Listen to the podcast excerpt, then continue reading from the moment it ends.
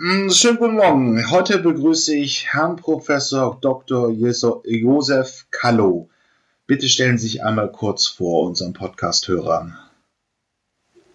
Ja, mein Name ist äh, Josef Kallo. Ich arbeite für die Universität Ulm und für das Deutsche Zentrum für Luft- und Raumfahrt. Äh, wir arbeiten seit ungefähr zwölf Jahren an der Realisierung von elektrochemischen Systemen. Das sind Hybride, die aus Batteriesystemen und Brennstoffzellen-Wasserstoffsysteme äh, aufgebaut sind. Und wir sind soweit, jetzt kleinere Flugzeuge mit solchen Systemen auszustatten und dann fliegen zu lassen. Ja, letztes Jahr ist das Thema Wasserstoff mal wieder sehr populär geworden in der automobilen Welt. Ähm, wir haben es mehrfach gehört.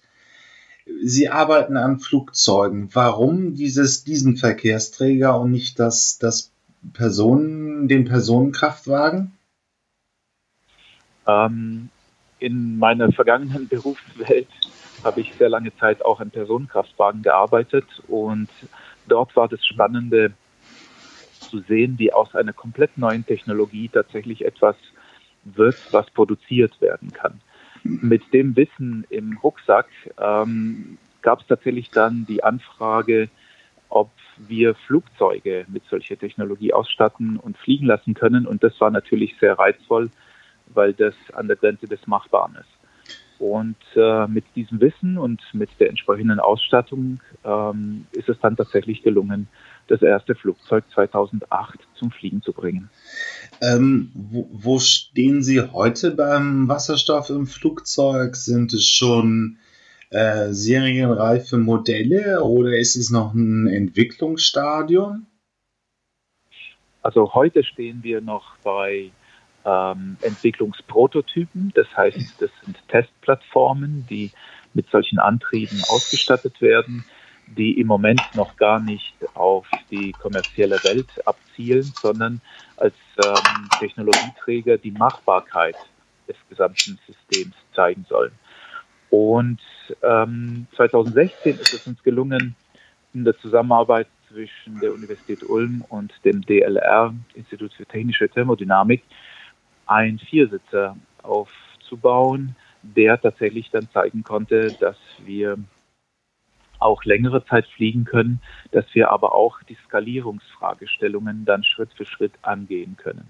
Also Skalierung bedeutet, dass man schon wirklich eine Serienfertigung mitdenkt und sich fragt, wie kann ich auf ein, wie immer, also das werden ja so Cessna-Modelle, die Kleinflugzeuge, wie kann ich auf diesen Markt skalieren?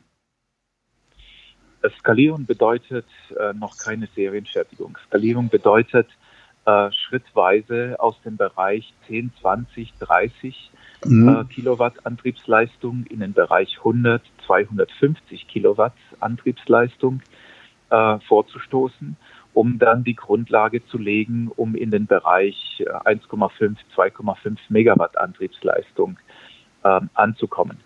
Und das ist deswegen wichtig, weil um einen Unterschied in der Transportleistung zu realisieren, auch in der Luftfahrt, wir nicht von vier, sechs und acht Sitze ausgehen, sondern um diesen Unterschied realisieren zu können, müssen wir an Flugzeugen mit größeren Passagierzahlen denken.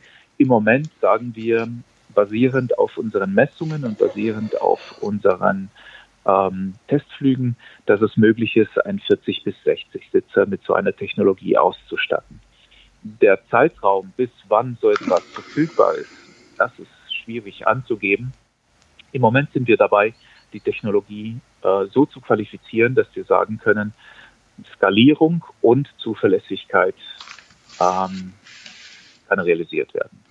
Ähm, ist es denn wenigstens eine grobe Version zu sagen, man baut wirklich dann auch mal eine 747 mit Wasserstoffantrieb, also Flugzeuge mit einer Passagierleistung von 500, ja in der Spitzenleistung sogar 600, 700 sitzen? Würde das technisch... Man sollte, niemand, man sollte niemals nie sagen, aus heutiger Sicht sehen wir die Möglichkeit, einen 40 bis 60 Sitze aufzubauen ähm, im, um im Regionalverkehr mit Strecken von bis zu 1500 Kilometer unterwegs zu sein. Allerdings, das ist noch Zukunftsmusik. Das heißt, heute stehen wir an der Übertragung der Technologie aus dem Busbereich, aus dem Pkw-Bereich, aus dem stationären Bereich ähm, in die Luftfahrt. Und das ist der Fokus, äh, den wir heute haben. Wie lassen sich diese Funktionalitäten unter dem Aspekt der Luftfahrtqualifizierung äh, und unter dem Aspekt der Skalierung äh, dann realisieren?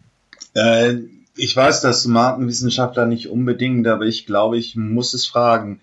Ähm, wir, wenn wir uns so ein Konzept eines, eines Regionaljets mit 40, 50, 60 Sitzen vorstellen im Einsatz von einer 1000 Kilometer Strecke, wann könnte man das in der wirklich als, als Passagier erleben? Ähm, da haben wir jetzt ähm, tatsächlich einige Einschätzungen. Wir sagen, dass es ähm, mit regionalen Flugzeugen, das werden propellerangetriebene Flugzeuge sein, im Bereich 40 bis 60 Passagieren. Ähm, da sagen wir, dass wir so grob zehn Jahre brauchen werden, um die Technologie zu qualifizieren, um die Technologie zu äh, skalieren.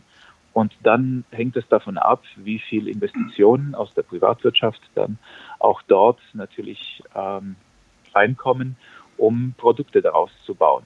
Und da wird es tatsächlich dann schwierig. Da müssten Sie dann jemand fragen, der tatsächlich sich privatwirtschaftlich damit auseinandersetzt. Ja, wann, wann da wirklich ein Business Case dahinter steckt. Aber warum ähm, fokussieren Sie die Wasserstoff noch in dieser Technik? Wo sind die Vorteile gegenüber batterieelektrischen Antrieben zum Beispiel? Also was wir jetzt aus dem äh, Bereich 100 bis 250 kW Antriebsleistung sehen, ist, dass wir äh, mit dieser kleineren Flugzeugklasse äh, mit einem batterieangetriebenen Flugzeug äh, vier- oder sechssitzig grob 150 äh, Kilometer weit fliegen können. Äh, man muss auch bedenken, dass man immer Reserveleistung und Reserveenergie an Bord haben muss. Und mit dem Wasserstoff-Brennstoffzellenantrieb sagen wir immer, dass wir mindestens den Faktor 3 erreichen. Im Moment sieht das so aus, mit Flüssigwasserstoff hätten wir tatsächlich die Chance, dann äh, so ein Flugzeug bis zu 1500 Kilometer weit fliegen zu lassen. Was bedeutet, ähm, wir haben dort einen Faktor von 7 bis 8, der entsprechend dann ähm, was die Operations, also die Handhabung des Flugzeugs und die Einsetzbarkeit des Flugzeugs natürlich vorteilhaft äh, ja, darstellt. Also es ist ähm, im Prinzip nicht sinnvoll, batterieelektrische, äh, also Batterien im Flugzeug zu verbauen, weil sie zu schwer und zu groß sind und man dann im Prinzip einen sehr kleinen Passagieranzahl äh, mitnehmen könnte. Und da ist Wasserstoff von der technischen Logik her besser als eine Batterie, als Energiespeicher. Also Wasserstoff hat eine sehr hohe Energiespeicherdichte. Ähm, wir sind ähm, dann im Tank, nicht nur im Wasserstoff selber, sondern im Tank dann äh, immer noch bei einer viel höheren Energiedichte als nur mit Batterien. Und auch wenn die Batterietechnik ähm, eine einfachere Technologie verspricht, also eine schneller äh, zu testende und zu qualifizierende Technologie verspricht, ist es so, dass wir mit dem batterieelektrischen Antrieb tatsächlich nur eine geringe Reichweite haben. Das muss nicht heißen, dass wir diese ähm, Komponente nicht auch brauchen. Es ist ähnlich wie in der, in der automobilen Wirtschaft oder im automobilen Verkehr.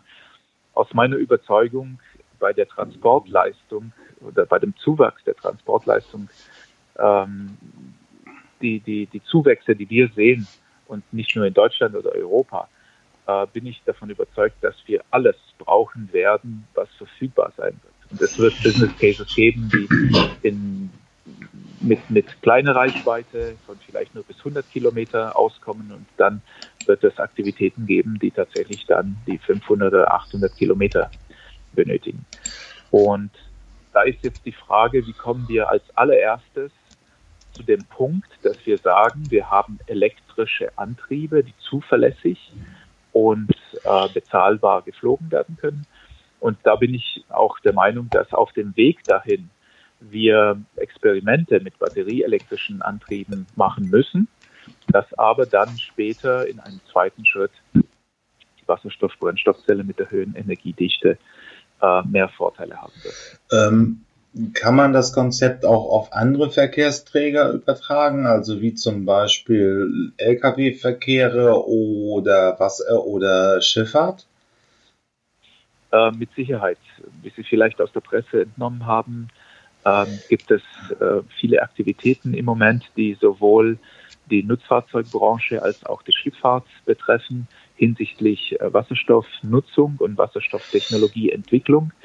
Und ich denke, dass wir erst am Anfang einer, einer, einer langjährigen Entwicklung stehen, die dann in großen Systemen, also in viel Transportleistung münden wird, die dazu führt, dass wir tatsächlich die Chance haben, Schritt für Schritt einen bestimmten Bereich des Verkehrs zu dekarbonisieren.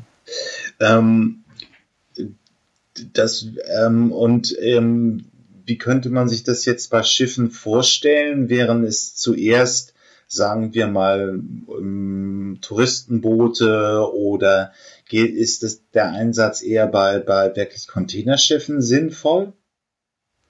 Also, Weil, ich bin nun kein Experte äh. für die Schiffsfahrt ähm, und was ich so aus der Presse mitbekomme, gibt es Interesse ähm, an ersten Demonstratoren, an ersten kleineren ähm, Passagierschiffen, aber auch an ähm, Containeranwendungen.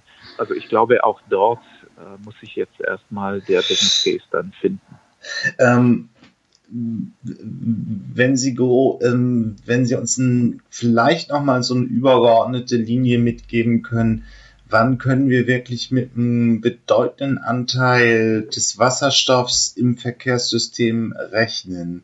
Also wir rechnen, wenn Sie zehn Jahre sagen, für Luftraumfahrt. Ähm, was wäre danach? Das ist dann ziemlich spekulativ, aber es ist natürlich auch klar, dass wir weg vom Öl müssen und äh, eine Option auf dem, äh, äh im Wasserstoff wäre. Ja, aber da stellen Sie, glaube ich, dem, dem Falschen die Frage. Äh, ich würde die Frage gerne ähm, unsere Gesellschaft oder unseren, unseren, sagen wir mal so, Leistungsträgern dann auch stellen. Wie viel sind wir bereit zu investieren? Wie viel möchten wir ähm, investieren, damit das jetzt schnell geht?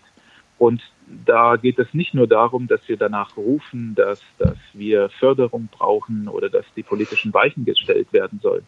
Ich glaube, da sind wir auf einem sehr, sehr guten Weg. Ich glaube, jeder muss sich tatsächlich die Frage stellen, bin ich bereit, weiterhin mit der jetzigen Technologie entsprechend vorwärts zu gehen? Und ähm, das hängt natürlich dann sehr, sehr stark davon ab, wie viel die privatwirtschaftlichen Unternehmen bezahlen und wie die Menschen bereit sind, tatsächlich dann auch die Technologie anzunehmen und vielleicht im ersten Schritt auf das eine oder andere äh, Komfort zu verzichten. Und ähm, dementsprechend wird dann auch äh, die Technologie schneller oder langsamer entwickelt. Aber ähm, es ist ja auch ein interessanter Punkt. Ähm, aber wenn hier ein Unternehmer äh, zuhört und darauf wartet, wirklich die ersten Business Case zu formulieren, wo würden Sie als Techniker das denn dann empfehlen? Wo ist das, ist Wasserstoff schon im Verkehrssystem eine sichere funktionierende Anwendung. Wir kennen ein paar Beispiele. Also ähm, militärischer U-Boot-Bau wird verwendet. Ähm, wir haben schon Anwendungen, wo ähm, ähm, Mobilfunkmasten mit einem Wasserstoffspeicher ausgestattet werden, vor allen Dingen auch in Schwellennationen, in Afrika, in Asien. Ähm, wo wäre ein nächstes Anwendungskonzept, was heute schon so technisch sehr sehr stabil funktionieren könnte ähm, und was auch einen pass passablen Business Case liefern könnte? Schauen wir uns Japan an. Japan ja. hat die Wasserstoffgesellschaft ausgerufen. Ähm, dort gibt es äh, mobile, stationäre Anwendungen und der Markt ist tatsächlich schon im Aufbau. Ähm, Im Grunde ist es so, dass wir uns als Gesellschaft, als Nutzer, als Verbraucher, als Konsumenten Gedanken darüber machen müssen, was gibt es für Möglichkeiten? Und es gibt im mobilen Bereich, es gibt im automobilen Bereich, es gibt im ähm, Transportbereich, also sprich schon im Busbereich, Anwendungen und Technologien, die sehr nah am Markt sind. Mhm. Vielleicht nicht ganz so günstig, wie wir uns das erwünschten. Vielleicht auch, was den Kraftstoff anbetrifft, nicht ganz so günstig, wie wir uns das erhoffen. Aber diese könnte man nutzen und dann entsprechend ähm, emissionsfreier oder emissionsärmer unterwegs sein. Ähm, ist, hängt, kommen wir dann, wenn ich den, den, äh, ich suche ja immer noch irgendwie so ein bisschen den Engpass, kommen wir dann eher zum Energiesystem? Bräuchten wir wirklich billigen Ökostrom, also ähm, meinetwegen überschüssigen Strom aus, aus Windkraft, den wir in Deutschland ja in der Tat relativ viel, ja, viel wir haben? Müssen aufpassen. Wir müssen ein bisschen aufpassen, dass wir sozusagen, wir haben mit der Luftfahrt und mit den kleinen Anwendungen angefangen und mhm. müssen aufpassen, dass wir nicht einen zu großen Rundumschlag jetzt hier zur Lösung der gesamten energetischen Weltprobleme ähm, hier sozusagen diskutieren. Ähm, ich möchte gerne zurück, darauf zurückkommen zu den Anfang. Mhm. Ähm, was wir sehen, ist, dass wir aus der Automotive-Technologie und aus der Bustechnologie tatsächlich in der Lage sind, diese Technologie, was elektrische Antriebe mit Wasserstoff anbetrifft, für verschiedenste andere Anwendungen zu skalieren. Und das ist, das ist Tatsache heute.